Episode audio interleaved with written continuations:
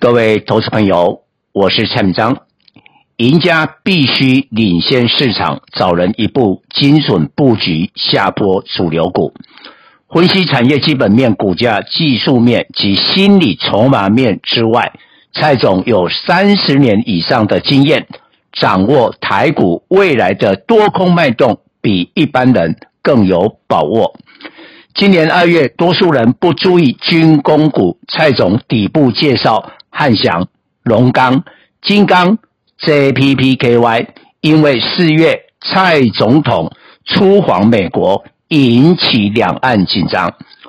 五月初领先推荐 AI 链，研判广达将超车红海、建准、技嘉等倍数大涨，因为细谷科技大裁员后，发展 AI 增加效率。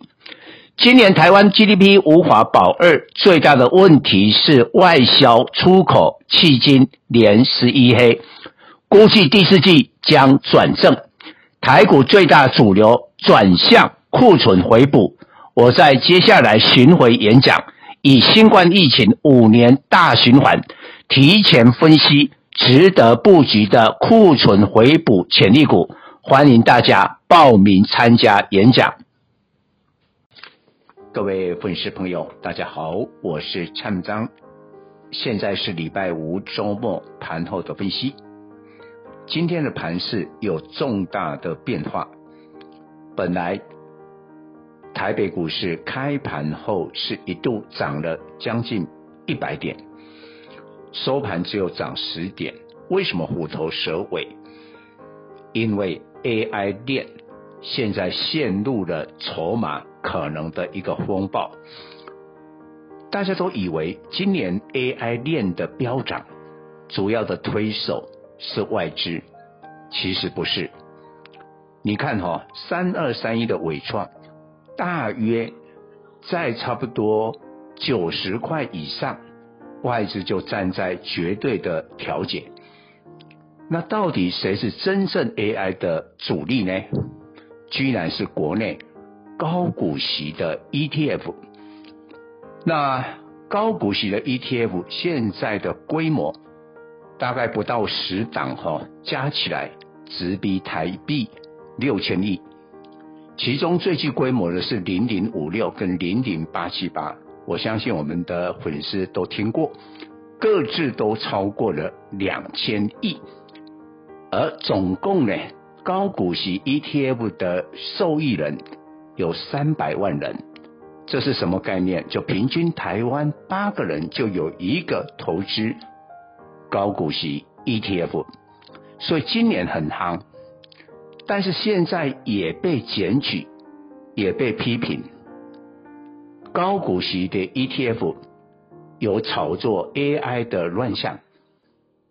第一个，他动用了平准基金，就是后面进来。买的这一些受益人的钱，他有一部分要当准备金，他却拿去来发放股息，所以本来一年的这个报酬率大概四趴，股息的分派可以提高到六趴。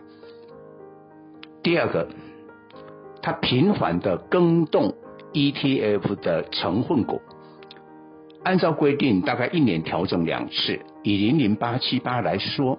大概就是五月底跟十一月底，但是也有这个高股息的 ETF 成分股总共三十档，却一共换了二十七八档，全部都在换，而且呢，它不一定在规定的时间来调整，像零零八七八就在八月份上个月把二三七六技嘉纳入成分股。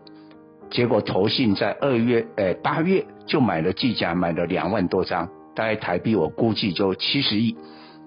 那以零零八七八来说，昨天的净值部位直逼两千两百亿，它的前六档全部都是 AI，广达、华硕、伟创、光宝科、英业达，再到人保，那等于说它扎了大概超过了七百亿的钱。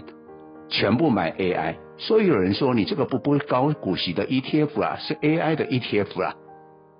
好，现在这些乱象，根据今天经济日报的报道，金管会要去调查了，所以大家就怕了。昨天呢、，AI 是什么？美国中东的禁令，六六六九的尾影跌停嘛。但是呢，伟创、广达昨天是涨的，那今天全部下。你看伟创今天已经跌到一百零九，大跌六趴。广达、英业达甚至技嘉全面的重挫，就让大盘只有涨十点。那当然了，我们要后续观察。我认为现在 AI 的利多还是存在，但是重点已经是在筹码的问题。所以光一个筹码凌乱，就要整理很长的时间。那这个过程，资金会找出路。这个礼拜其实蔡总一直在讲记忆体，当然今天有涨有跌，但是啊，比较前几天没涨到的华邦跟南亚科都涨了两趴，威刚续强等等。所以我相信啊，像这种库存回补题材，接下来啦，像 PA 啦、手机的这些晶片，哦，还有一些消费的 IC 设计，我想应该都逐步的会好转。以上报告。本公司与所推荐分析之个别有价证券无不当之财务利益关系。本节目资料仅供参考，投资人应独立判断、审慎评估并自负投资风险。